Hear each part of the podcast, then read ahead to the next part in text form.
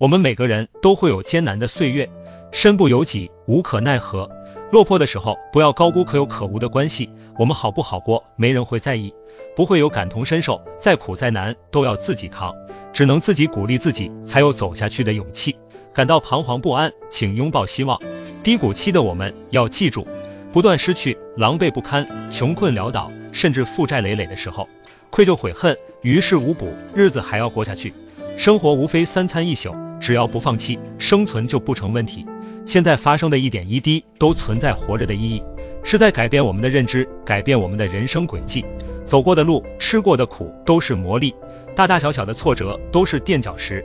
苦其心志，饿其体肤，没关系，都会过去的。凡是不能毁灭我们的经历，都是在成全更完整的自己。平凡的我们，只有汗水和泪水，才能成就鲜花和掌声。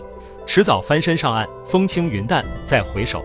我们今天的经历，会在未来的日子里笑着回忆，活在当下，砥砺前行吧。